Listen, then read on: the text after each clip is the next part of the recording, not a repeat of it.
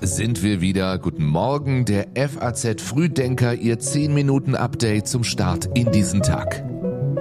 Jan-Malte Andresen, mein Name, Rebecca Buchsein hat die Redaktion heute früh und das ist das Wichtigste für Sie an diesem Freitag. Der Bundestag entscheidet über die Legalisierung von Cannabis. Der Beginn des Ukraine-Kriegs jährt sich zum zweiten Mal und der Rundfunkbeitrag erhitzt wieder einmal die Gemüter. Gleich mehr dazu, vorher noch, wie immer, die Kurzmeldungen aus dieser Nacht. The US has returned to the moon. Das sagt der NASA-Chef vor wenigen Stunden, denn Odysseus ist gelandet, erfolgreich auf dem Mond. Die erste US-Mondlandung seit dem Ende des Apollo-Programms vor mehr als 50 Jahren. US-Präsident Biden hat die Witwe und die Tochter von Alexei Nawalny im Weißen Haus empfangen. Nach dem Treffen kündigte er weitere Sanktionen gegen Russland an. Und es war ein schlechter Abend für Eintracht Frankfurt, erst ausgeschieden in der Conference League. Nun droht auch noch ein Nachspiel vorm Sport Sportgericht, nachdem die Eintracht 1 zu 2 gegen Saint-Gilloise verloren hatte, drängten etwa 150 Fans in den Stadion-Innenraum und versuchten zum Gästeblock zu gelangen. Der SC Freiburg übrigens gewinnt sein Europa League-Spiel gegen RC Lens durch ein 3 zu 2 in der Nachspielzeit und schafft es ins Achtelfinale. Beim Cannabis-Gesetz bin ich sehr zuversichtlich, dass wir das Gesetz so beschließen werden, wie wir es vorbereitet haben. Das sagt Gesundheitsminister Karl Lauterbach. Heute geht es also drum, der Bundestag soll die geplante Cannabis-Legalisierung auf den Weg bringen. Kritiker und Befürworter machen seit Monaten mobil.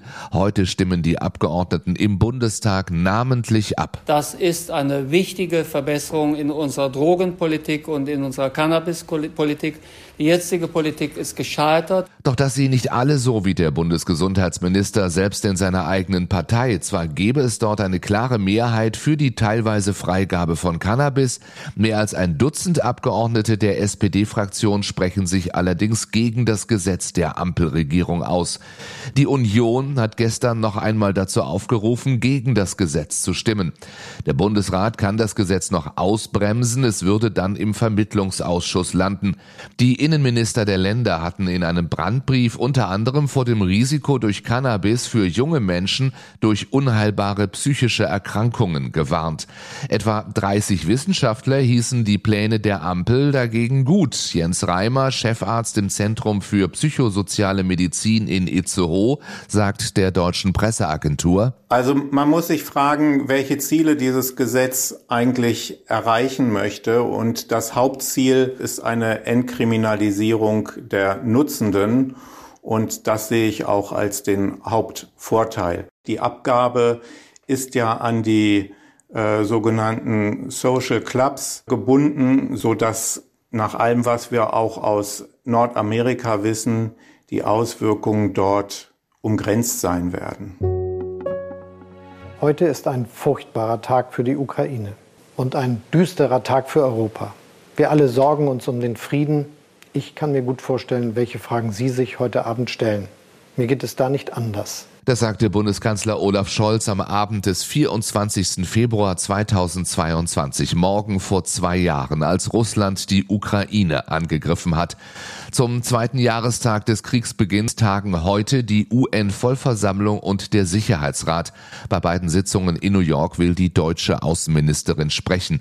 Beim G20-Treffen vorgestern hatte sich Annalena Baerbock direkt an den russischen Außenminister Lavrov gewandt, der nur drei Plätze neben ihr saß und ein Ende des Krieges in der Ukraine von ihm verlangt. Deswegen ist auch zwei Jahre nach dem brutalen Angriffskrieg Russlands gegen die Ukraine das gemeinsame Einstehen der G20 für das internationale Recht für die Charta der Vereinten Nationen so wichtig. Die Zerstörung, die der russische Angriffskrieg in der Ukraine angerichtet hat, ist insbesondere im Osten des Landes groß. Die Weltbank schätzt die Schäden an Häusern und Infrastruktur auf 152 Milliarden Dollar. Knapp 20 Prozent des Landes sind von russischen Truppen besetzt. Mehr als 10.000 Zivilisten wurden nach UN-Angaben seit Kriegsbeginn getötet. Dazu kommen Zehntausende getötete Soldaten. Um den Jahrestag des Ukraine-Kriegs geht es auch im aktuellen FAZ-Podcast für Deutschland, in dem Militärexpertin Claudia Major ihre Sorge äußert, dass die Ukraine diesen Krieg verliert. Auf die Frage, wie viel Verantwortung der Westen an der schwierigen Situation gerade trägt, sagt sie, der Westen trägt eine große Verantwortung, denn wenn wir als politisches Ziel oder wenn die Bundesregierung und westliche Staaten als politisches Ziel bestimmt haben, dass die Ukraine ihre besetzten Gebiete befreien soll und dass sie ihre uneingeschränkte Souveränität wiederherstellen soll, dann bestimmt dieses politische Ziel die militärischen Mittel. Und das heißt dann auch, man müsste der Ukraine die Mittel, wenn man es ernst meint, zur Verfügung stellen, damit sie das politische Ziel erreichen kann. Das sagt die Militärexpertin. Das ganze Interview, wie gesagt, im FAZ-Podcast für Deutschland. Um eben diese Unterstützung mit neuen Waffen ging es gestern im Bundestag. Der hier schon häufiger angesprochene Antrag der Ampelfraktionen wurde verabschiedet. Er fordert die Lieferung neuer, weitreichender Waffensysteme, nennt aber keine Taurus-Marschflugkörper, die die Ukraine so dringend fordert. Weswegen Unionsfraktionschef Merz im Bundestag sagt, die Ukraine erhält weiterhin nicht in vollem Umfang das Material, das sie dringend benötigt, um den russischen Angriffskrieg wirksam abzuwehren. Liebe Kolleginnen und Kollegen der Koalitionsfraktionen, ich bitte Sie alle und nicht nur Einzelne, ich bitte Sie alle, sich heute auch unserem Antrag anzuschließen und die Bundesregierung aufzufordern, der Ukraine endlich den Marschflugkörper Taurus zu liefern. Diesen Antrag lehnten die Abgeordneten allerdings ab. In mehreren deutschen Städten sind für den Jahrestag morgen Demos gegen den Ukraine-Krieg geplant. Kundgebungen gibt es unter anderem in Berlin, Köln, Düsseldorf und Oberhausen. Am Wochenende versucht sie es noch einmal. Nikki Haley möchte gerne US-Präsidentschaftskandidatin werden. Aber auch bei der Abstimmung morgen in ihrem eigenen Heimatstaat South Carolina gilt sie als chancenlos gegen Donald Trump. Geschlagen geben will sie sich dennoch nicht. Ich weigere mich aufzugeben, sagte Haley Anfang der Woche bei einem Wahlkampfauftritt. I refuse to quit. South Carolina will vote on Saturday. But on Sunday, I'll still be running for president. I'm not going anywhere. Schon bei den Abstimmungen in Iowa, New Hampshire und Nevada hatte Haley schwere Niederlagen erlitten. Obwohl sie in Nevada als einzige namhafte Kandidatin auf dem Wahlzettel stand, entfielen auf sie weniger Stimmen als auf die Option keine der genannten Kandidaten. Die Republikaner halten derweil an ihren Bestrebungen fest, ein Amtsenthebungsverfahren gegen Joe Biden voranzutreiben. Dabei gibt es keine konkreten Hinweise auf ein Fehlverhalten des Präsidenten, wenn es um die Geschäftsinteressen seiner Familie geht. Inzwischen ist ja auch klar, der FBI-Informant wurde angeklagt und soll seine Informationen vom russischen Geheimdienst bekommen haben. An den angeblichen Zahlungen ukrainischer Energieunternehmen an den damaligen Vizepräsidenten und seinen Sohn Hunter Biden scheint nichts dran zu sein. Es ist Schwedens Zielgerade zum NATO-Beitritt. Heute besucht der schwedische Ministerpräsident Christasson Ungarn, das letzte Land, das den NATO-Antrag Schwedens noch nicht ratifiziert hat.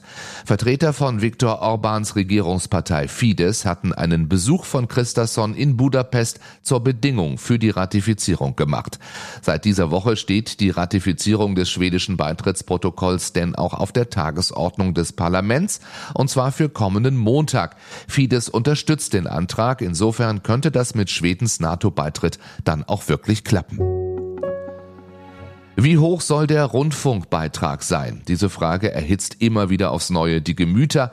Dabei gibt es ja da diese eine unabhängige Kommission, KEF ihr Name, ihre Aufgabe, den Finanzbedarf von ARD, ZDF und Deutschlandradio prüfen und auf Sparsamkeit der Anstalten achten. Heute gibt diese KEF ihre neueste Empfehlung für die Höhe des Rundfunkbeitrags ab. In einem Entwurf war von 18,94 Euro von kommenden Jahr an die Rede. Aktuell liegt der Beitrag bei 18,36 Euro. Nur ist eine Erhöhung notwendig.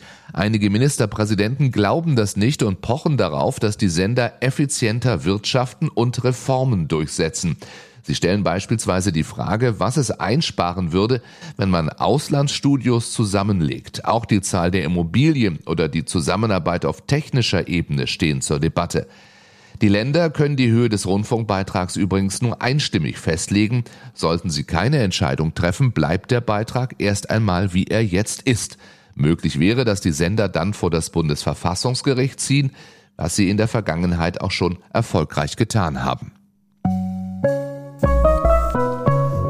Und dann hören wir heute auch noch das hier. Die Teilnahme Israels am Eurovision Song Contest steht auf der Kippe. Eigentlich soll der Song October Rain in Malmö antreten. Der Song bezieht sich auf das Massaker der Hamas am 7. Oktober. Nun berichten mehrere israelische Medien, dass die Europäische Rundfunkunion den Text als zu politisch eingestuft hätte und möchte, dass Textpassagen geändert werden. Der israelische Sender weigert sich aber, das zu tun. Mehr lesen Sie online. Auch diesen Link finden Sie in den Show Notes zu diesem Podcast. Ich wünsche Ihnen einen schönen Freitag, ein hoffentlich erholsames Wochenende und vergessen Sie nicht, schon am Montag früh sind wir wieder da mit den Nachrichten am Morgen. Bis dahin, alles Gute für Sie. Oh.